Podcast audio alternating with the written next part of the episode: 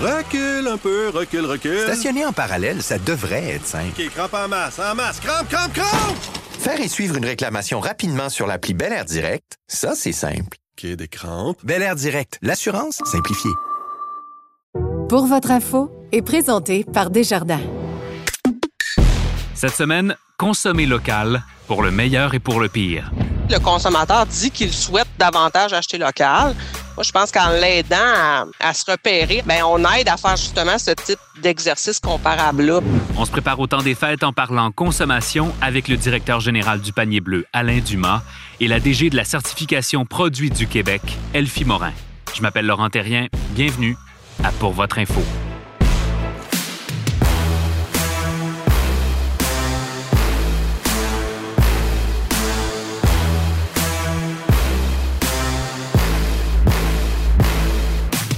Bonjour à tous. L'achat local est très à la mode depuis les dernières années pour plein de raisons. Une certaine forme de retour au protectionnisme économique, un désir du consommateur peut-être de réduire son empreinte écologique, le sentiment de soutenir les entrepreneurs locaux. En tout cas, peu importe les raisons, il y a un peu plus d'un Québécois sur deux qui considère que l'achat local, c'est important, selon un sondage du Conseil québécois du commerce de détail qui est sorti le mois passé. Mais les temps se font durs et l'inflation fait mal. On en a beaucoup parlé cet automne à ce micro. Et si les Québécois veulent aider les commerçants, ben c'est moins clair s'ils sont prêts à payer plus cher pour les soutenir.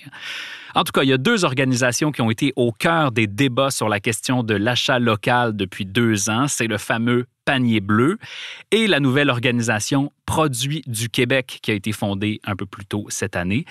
On a décidé d'inviter les deux dirigeants de ces organisations-là pour notre spécial de Noël, disons-le comme ça, pour faire le bilan du succès ou des insuccès peut-être de leurs initiatives et parler d'achat local. Alain Dumas, bonjour. Bonjour. Elfie Morin, bonjour. Bonjour. Alors, Elfie, on va te revenir dans, dans, quelques petites minutes, si tu permets. Je vais commencer avec Alain. Alain, tu es le DG du Panier Bleu. On refera pas ensemble aujourd'hui toute l'histoire sur ce projet-là qui a fait couler beaucoup d'encre, mais on, on, va partir d'où vous êtes en ce moment. Euh, il y a à peu près un mois, un mois et demi, vous aviez 150 marchands actifs sur la plateforme, qui permet d'ailleurs maintenant de faire des transactions, il faut le rappeler. Euh, tu as promis dans, des entrevues il y a à peu près euh, un mois et demi, au mois, d'octobre, que le temps des fêtes allait venir gonfler votre nombre de marchands et de clients. Est-ce que finalement cet engouement-là, il s'est produit? Euh, en fait, le nombre de marchands est aujourd'hui aux alentours de 210. Euh, c'est un peu moindre de ce qu'on pensait avoir, mais pas parce qu'il n'y a pas d'engouement, c'est parce que la réalité nous a frappé. Les commerçants, c'est le temps des fêtes pour eux aussi, fait que c'était pas vraiment le temps nécessairement de s'intégrer à une nouvelle plateforme à ce moment-là. Fait qu'on a réduit un peu la vitesse. On s'attendait à atteindre 250 à 400 marchands euh, pour le temps des fêtes. Puis au niveau de la clientèle, ben, bien qu'on n'ait pas fait énormément de publicité, oui, effectivement, il y a une présence des consommateurs. Nous, la période des fêtes nous a permis de tester un paquet de choses qu'on voulait essayer avec la solution. Puis euh, disons qu'on est assez satisfait jusqu'à maintenant. Félicitations euh, pour ça je le disais d'entrée de jeu, Alain, on a dit euh, toutes sortes de choses sur le succès ou pas du panier bleu euh, depuis deux ans, sur le fait que vous vous étiez avancé sur un terrain, disons, qui est assez difficile, qui est celui du commerce électronique, euh, dans un monde où Amazon est imbattable, disons-le comme ça. Euh, Est-ce que tu penses qu'on a été, en rétrospective, trop dur, que les attentes étaient trop élevées envers le panier bleu? Euh, je dirais les attentes, oui, parce que je pense une question de communication, en fait, c'est que les gens ont perçu le panier bleu dans un premier temps comme une solution à tous les problèmes. Je disais des fois euh, la blague dans des conférences qu'on pensait de la façon que ça avait été annoncé qu'on allait régler la faim dans le monde.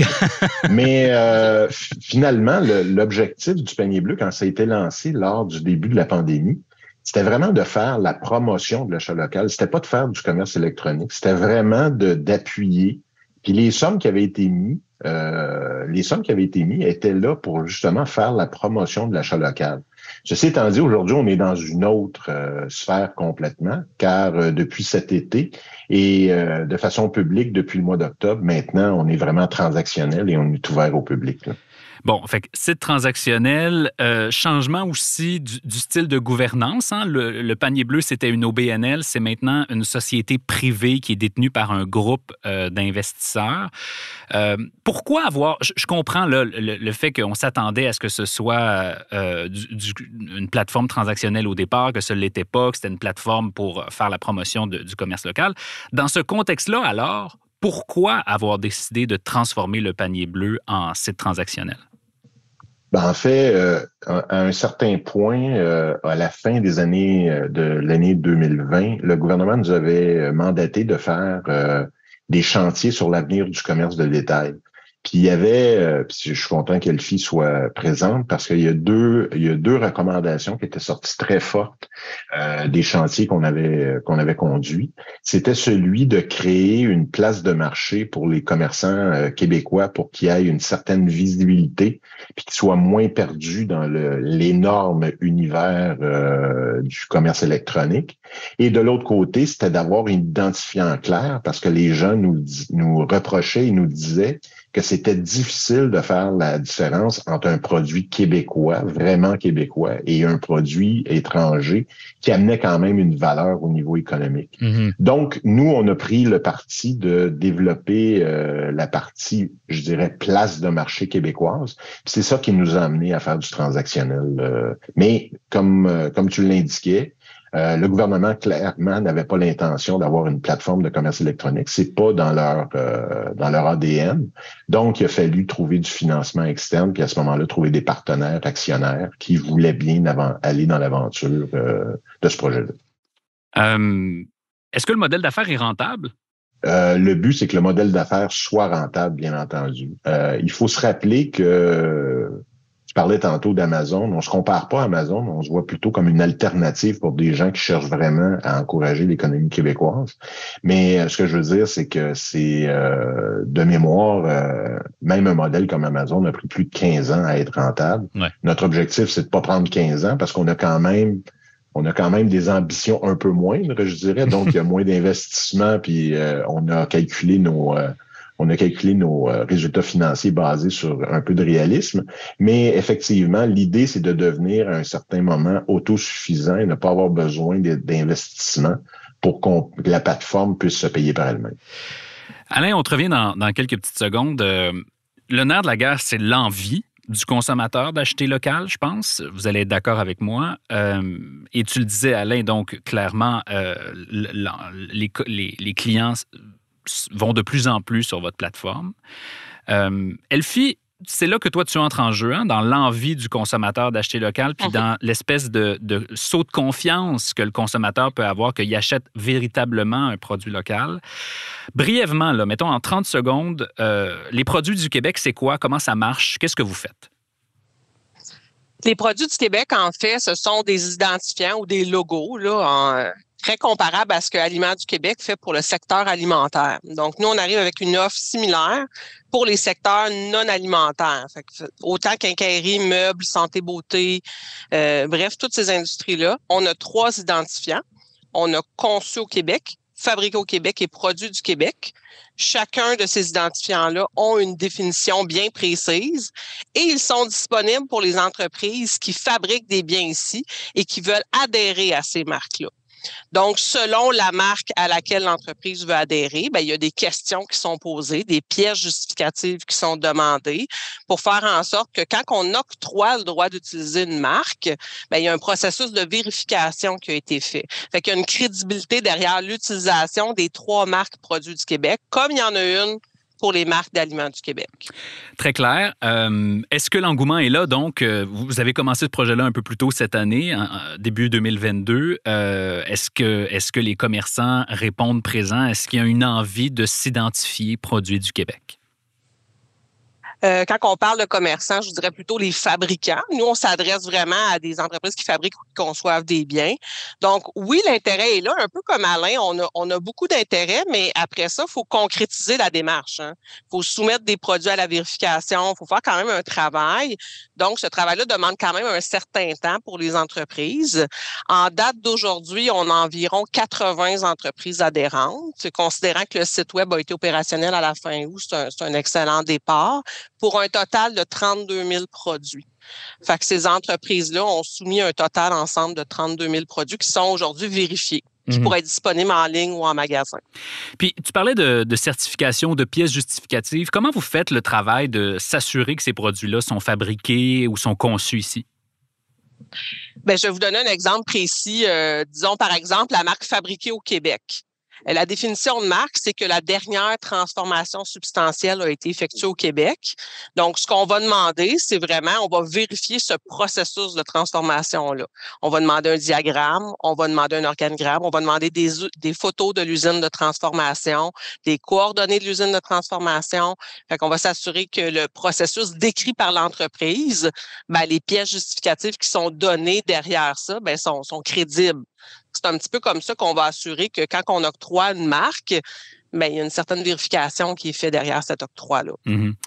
Euh, je suis curieux de vous entendre tous les deux parce que Alain, tu disais c'est le fun euh, qu'Elfie soit sur la ligne, il y, a une, belle complémentarité. En même temps, sur le panier bleu, Alain, il n'y a pas juste des produits conçus et fabriqués au Québec. Il y a n'importe quel produit qu'un commerçant d'ici veut bien euh, ajouter à la plateforme.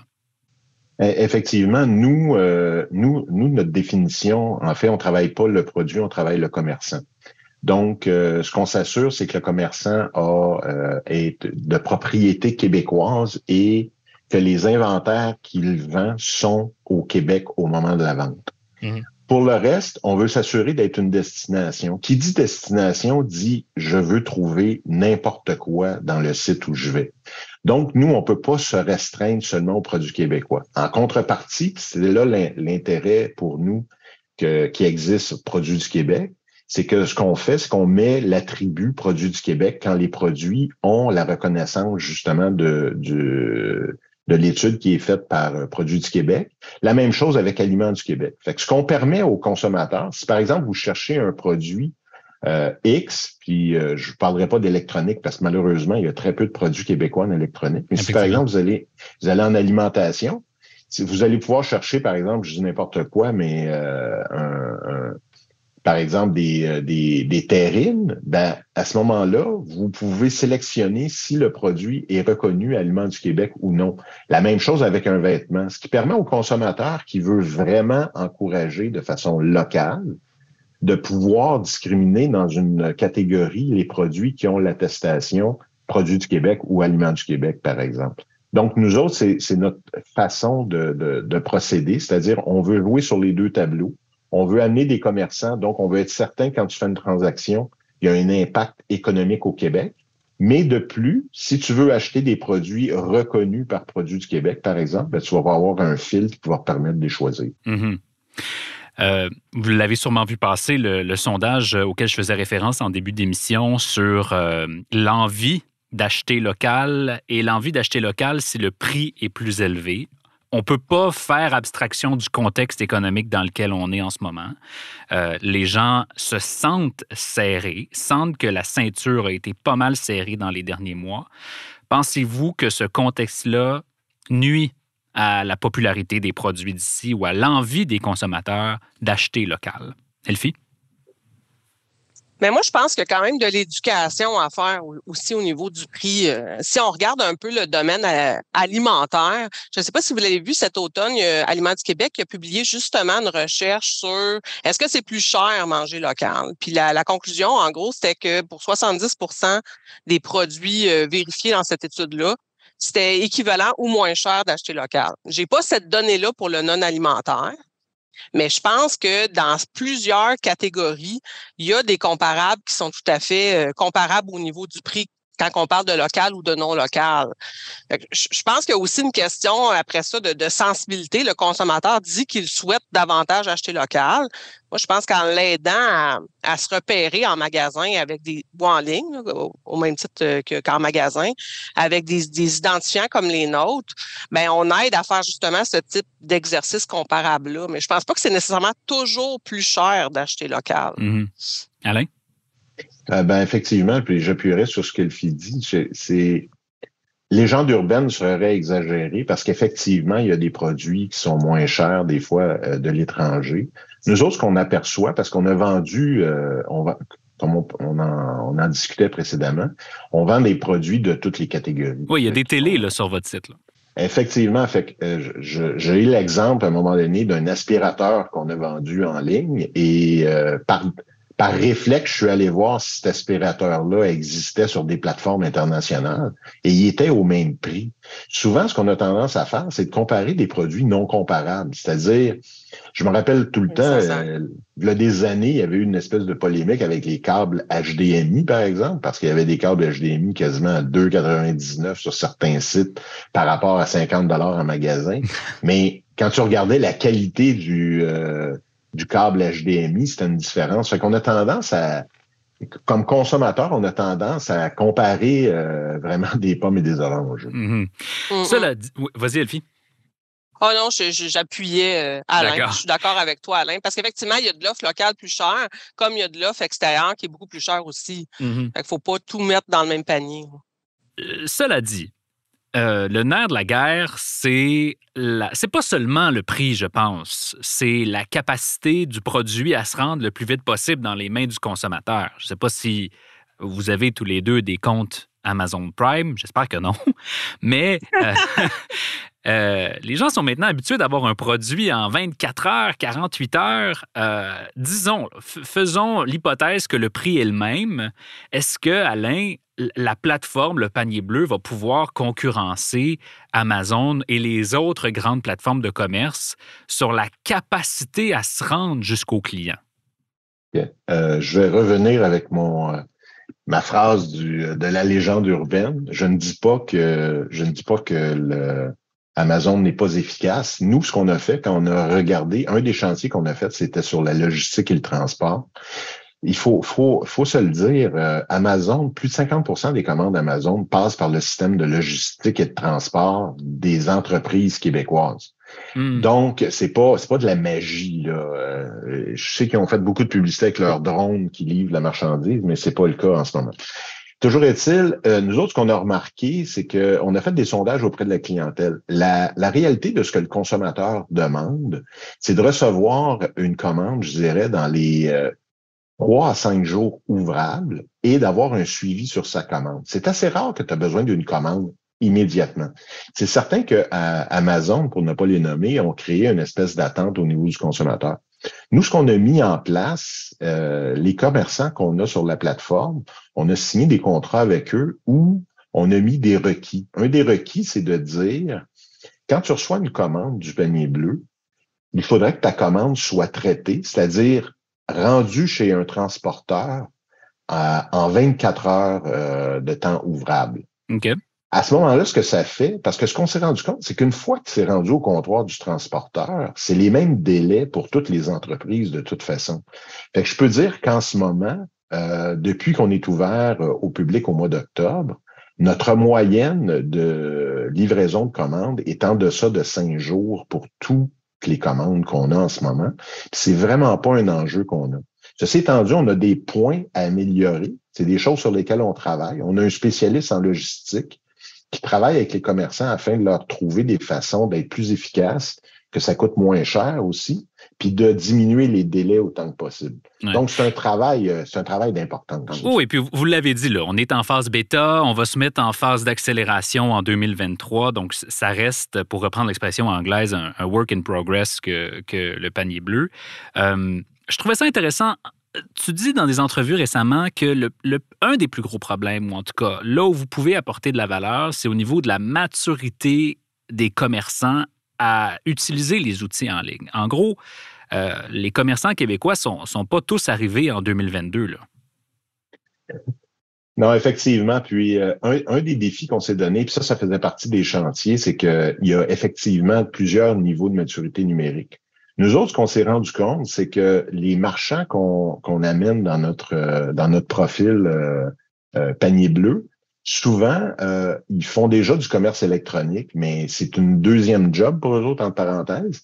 Et là, ce, que, ce, qui, se retrouve avec nous, c'est qu'on leur demande de mettre en place des pratiques et des processus qui améliorent leur gestion du commerce électronique, une meilleure compréhension du commerce électronique.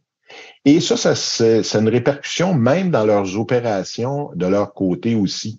Je vais donner un exemple. Euh, par exemple, au niveau des descriptions, euh, tu le sais, Google, c'est le nerf de la guerre pour être référencé sur Google. Si tes descriptions de produits sont pas faites de la bonne façon, ben, malheureusement, Google ne te lit pas de la bonne façon. Mm nous, ce qu'on fait, c'est qu'on accompagne le, le, marchand pour lui dire, voici une structure de, de description que tu devrais faire. Ça va améliorer ta performance à l'intérieur du panier bleu, puis par ricochet, ça va aussi améliorer ta performance au niveau euh, global Internet. Fait que c'est là, nous autres, qu'on pense qu'on peut jouer euh, un rôle pour euh, accompagner les commerçants. Mais il n'y a pas un risque, Alain, en faisant ça, que, le panier bleu, vienne cannibaliser euh, les sites des, entreprises elles-mêmes? J'entendais notamment une entrepreneur récemment dire Moi, je ne veux pas être sur le panier bleu. un, il me charge des frais de transaction. Puis deux, euh, si je vais sur cette plateforme-là, je, vais avoir moins de trafic sur mon propre site. Est-ce que ça aussi, c'est une légende urbaine? Non, mais je dirais pas que c'est une légende urbaine. Ce qu'il faut voir, c'est parce que il faut je dirais, il faut s'élever un peu à l'extérieur puis regarder l'écosystème global du commerce électronique. Quand les gens cherchent des produits, euh, ils vont sur Google euh, de façon naturelle. Quand vous cherchez sur Google, au niveau du référencement, ce qui sort principalement, on va se le dire, c'est Amazon et c'est des grands joueurs du commerce de détail ou des grands manufacturiers du commerce de détail. Nous autres, ce qu'on dit, c'est que avec le poids que Panier Bleu peut avoir, ça se trouve être un autre joueur qui va se retrouver référencé là. Donc, pour un commerçant, plus, les consommateurs vont avoir accès à des plateformes québécoises, que ce soit celle du commerçant ou d'une plateforme de place de marché où il y a des commerçants québécois, plus il y a de chances d'être happé par euh, ces entreprises-là et d'acheter là. Moi, je vois pas ça comme une compétition, je vois ça comme une complémentarité par le même fait que si je suis un commerçant, je paye de la publicité un peu partout pour avoir une reconnaissance de marque. Un avantage que Panier Bleu offre par rapport à certaines plateformes internationales, c'est que nous, on n'est pas une euh, place de marché de produits à ce, moment-ci, on est une place de marché de commerçants. On met le commerçant, commerçant de l'avant. Puis d'ailleurs, on essaye de sortir de la notion de commerce euh, de commerce local pour parler de commerce de proximité. Ce qu'on veut, c'est rapprocher le produit du consommateur ça, ça a deux raisons pour ça. C'est bien entendu au niveau du transport, c'est beaucoup moins dispendieux pour euh, les commerçants. Et deuxièmement, euh, au niveau de l'environnement, ben, on le sait, ça va être un enjeu tantôt. Donc, on pense qu'on peut aider au niveau de l'environnement à ce niveau-là. Mhm. Elfie, je reviens vers toi pour, euh, pour clore cette euh, conversation-là. Euh, bon, les produits du Québec, cette appellation-là est nouvelle. Il y en avait d'autres. Il y avait des, des, commerçants qui mettaient, disons, en avant de leur, leur magasin certains produits. J'imagine qu'une façon de venir valider votre succès, c'est si ces initiatives-là individuelles disparaissent puis que votre certification devient l'espèce de référence. Est-ce que c'est ça l'objectif l'année prochaine? Ben, je trouve que l'année prochaine, c'est ambitieux. Euh, si vous voulez mon avis, honnêtement. Mais c'est c'est pas un objectif euh, qui ne fait pas de sens. Là. Je vais vous donner un exemple euh, concret pour vous pour te dire un peu le, le progrès qui est fait en ce sens-là.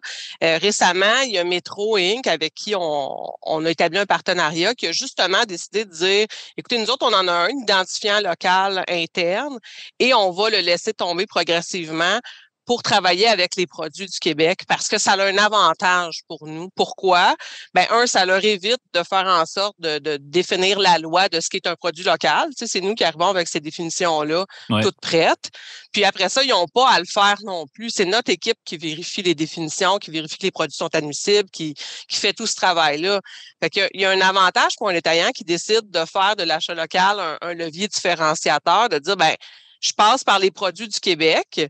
Je demande à mes fournisseurs de, de faire le suivi, de faire en sorte d'obtenir la, la, les marques de certification. Puis après ça, moi, comme détaillant, je peux afficher, mettre en valeur ces produits-là en magasin, sur mes plateformes, en ligne. Fait que, il y a comme un travail qui est fait par nous qui, qui aurait pu être fait par le détaillant, mais qu'on prend en charge. Fait que si mm-hmm. on, on réussit à faire des métro Inc. dans différents secteurs, ça va être un beau succès pour nous, mais aussi pour les détaillants. Euh, c'est une belle vision. En tout cas, moi, j'y crois à, cette, euh, à, cet euh, objectif-là. Je pense qu'il est tout à fait viable. Peut-être pas l'année prochaine, mais. Oh, ouais, c'est ça. Je, veux juste nuancer. là. c'est tout à fait correct. Ça, mais ça fait du sens. Ça fait beaucoup de sens d'aller vers ça, oui. c'est notre dernier épisode de, 2022. on, on, clôt l'année avec vous. Qu'est-ce qu'on va retrouver sous votre sapin, Alain et Elfie? Donnez-nous deux, trois idées de produits québécois qui, qui vaudraient la peine pour ceux qui peut-être le seraient à la toute dernière minute on est à quelques jours à peine de Noël. Des idées? Ben, en fait, si je peux, euh, si je peux passer euh, devant toi, Elfie, excuse-moi, juste dire, euh, c'est sûr que nous, on, aperçoit, c'est une chose qui va se retrouver sûrement en dessous des, en dessous des sapins cette année. On, on vend énormément de coffrets cadeaux alimentaires en ce moment, de la Gaspésie, d'un peu partout au Québec. C'est quelque chose qui est très, qu'on voit qui est très, très populaire cette année. Euh, fait que moi, je, je, ça, ça et bien entendu euh, les livres.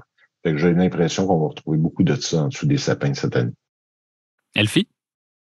Ben, moi, je vous dirais euh, plusieurs choses. Moi, un, un t-shirt poche et fils que vous pouvez personnaliser avec vos propres images sur votre poche, je trouve que ça fait un excellent cadeau. Des sous-vêtements pyjama la vie en rose, un excellent cadeau. Euh, des cadres Verbec dans lesquels vous pouvez mettre vos souvenirs du Québec, un excellent cadeau. Il y a plusieurs produits que moi-même euh, je que j'utilise au quotidien que je recommanderais, mais j'ai un petit coup de cœur pour des leggings Move Active Wear qui sont faits au Québec entièrement et qui ont une performance inégalée. C'est bon, j'aime ça vos idées parce que ça nous sort aussi un peu de, l'image de, euh, salon des métiers d'art et, autres euh, et, autres produits québécois qu'on associe plus aux artisans, mais il y a toutes sortes de boutiques euh, et de produits québécois très variés. Donc, merci pour ces suggestions-là. Ça fait plaisir. J'espère que vous allez les suivre. Absolument. Euh, ben bon, bon, succès à vous deux. Je pense qu'on on ne peut que vous souhaiter euh, du succès dans, dans ces projets-là qui mettent de l'avant les, les, commerçants d'ici. Alain Dumas du Panier Bleu, Elfie Morin des Produits du Québec, merci d'avoir été avec nous. Merci pour l'invitation. Merci. Ce que vous devez savoir sur l'économie. Voici Hendrix Vachon. C'est notre dernière chronique économique avant les vacances des fêtes. Bonjour Hendrix. Bonjour Laurent, ça va? Oui, ça va bien, merci. Toi aussi. Euh, on parlera de tes projets du temps des fêtes dans quelques secondes. Parlons des marchés dans un premier temps. Les marchés euh, terminent l'année inquiets peut-être plus inquiets qu'on ne le pensait même parce qu'ils craignent une récession plus sévère qu'anticipée, Hendrix. Ça regarde pas bien là, pour les prochaines semaines. Non, effectivement. C'est surtout les marchés, on avait vu un rebond euh, après les, difficultés du mois de septembre, début octobre. Les marchés, de façon générale, euh, ont eu tendance à rebondir, donc à récupérer une bonne partie des, de leurs pertes précédentes. Mais là, on voit depuis euh, une semaine ou deux là, un retour de l'inquiétude, comme tu l'as mentionné. Euh, c'est beaucoup alimenté, ce retour des inquiétudes-là, par les, euh, les discours des banques centrales. Hein, qui ont, qui, il y a eu beaucoup de banques centrales qui ont, eu, qui ont pris des décisions de politique monétaire. On sait qu'ils ont augmenté les taux d'intérêt encore une fois, malheureusement. Mais ce qui est peut-être inquiété plus les marchés, c'est qu'il n'y a pas de signal, euh, hormis peut-être la Banque du Canada qui a un signal qu'on devrait, on pourrait avoir une pause là, au début de l'année. Les autres banques centrales n'ont pas été dans ce sens-là. Donc, la Réserve fédérale américaine, la Banque centrale européenne, la Banque d'Angleterre, euh, même la Banque du Japon. donc, il y, a, un signal, des signaux assez clairs que le resserrement monétaire va se poursuivre euh, au début de l'année 2023. Et conséquemment à ça, ben, euh, l'économie risque de s'en ressentir, euh, en ressentir davantage d'effets négatifs. Donc, c'est ça un peu que les marchés sont en train d'escompter. donc, plus, de, plus de hausse de taux d'intérêt, un plus grand ralentissement économique, donc plus, plus d'inquiétude. Donc, ils s'attendaient à peut-être avoir les banques centrales euh, être assurées par l'inflation qui s'est stabilisée, qui montre un peu de signe de baisse, mais encore, c'est léger. Puis on voit même aujourd'hui avec les chiffres canadiens que les progrès sont pas toujours réguliers, donc il reste quand même beaucoup de chemin à mm-hmm. faire avant d'arriver à une inflation bien contrôlée. Puis là, c'est ça. donc, les banques centrales ont, remis les pendules à l'heure la, semaine passée, puis cette semaine. Et les marchés se sont euh, réajustés. Alors, qu'est-ce que tu anticipes, euh, Hendrix, pour le début d'année? À quoi doit-on s'attendre, disons, au mois de janvier? Là, parce que ça, ça va être difficile de, de faire des prédictions, j'imagine, Ouais. au-delà de ça. Ben, pour janvier, ben en fait, nous, notre scénario, depuis un certain temps déjà, on, on suspectait qu'on allait avoir une récession, une récession légère.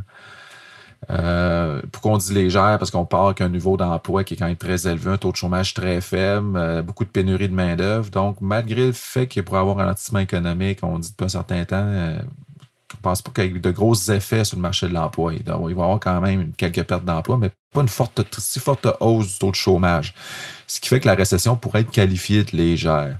Mais il y a quand même des risques qu'il faudra surveiller. Là. Euh, mais pour l'instant, on demeure sur ce scénario- scénario-là. Donc, on devrait avoir des données économiques quand même qui se détériorent au niveau de l'activité économique. Euh, possiblement que le marché de l'habitation va continuer de, de, de se retraiter, de retraiter ou encore que la consommation pourrait montrer des, des signes de faiblesse. Donc, on s'attend à ce type de données-là, malheureusement, pour le début de l'année. C'est pas les données qu'on aime voir, mais en même temps, c'est les données qu'on a de besoin pour voir l'inflation ralentir et revenir à la cible de 2 C'est- C'est un problème d'offre et de demande. Donc, on a besoin de rééquilibrer l'offre et la demande. Et une des façons de le faire, euh, ben, c'est de ralentir l'économie que- avec des hausses de taux d'intérêt. Donc, il faut, c'est dans cette continuité-là, malheureusement, au début de l'année. Bon, ben, euh, sur une note plus joyeuse, quels sont tes plans pour les fêtes? Ben, mes plans pour les fêtes, euh, on va passer du temps en famille. euh, on va en profiter cette année. L'année passée, on était plus limité Oui, dans vrai. nos déplacements. Fait que donc, on va essayer de, puis on espère que tout le monde soit en santé d'abord. Absolument. Et puis ensuite, on pourra en profiter. Ben, on se reparle en 2023. Merci, Hendrix, d'avoir été avec nous euh, cette saison, euh, cet automne, et puis au plaisir de poursuivre notre collaboration l'année prochaine. Ça me fait plaisir aussi. À bientôt. Salut.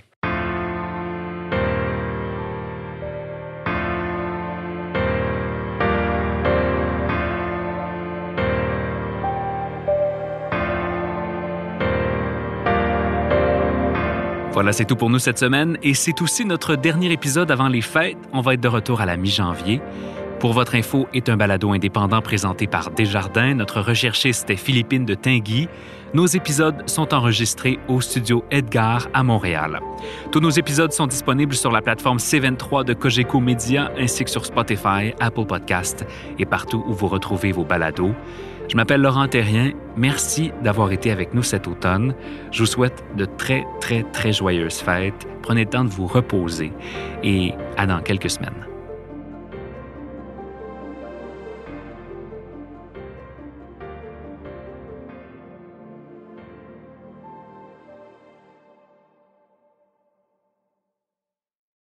Recule un peu, recule, recule. Stationner en parallèle, ça devrait être simple. OK, crampe en masse, en masse. Crampe, crampe, crampe! Faire et suivre une réclamation rapidement sur l'appli Bel Air Direct, ça, c'est simple. OK, des crampes. Bel Air Direct, l'assurance simplifiée.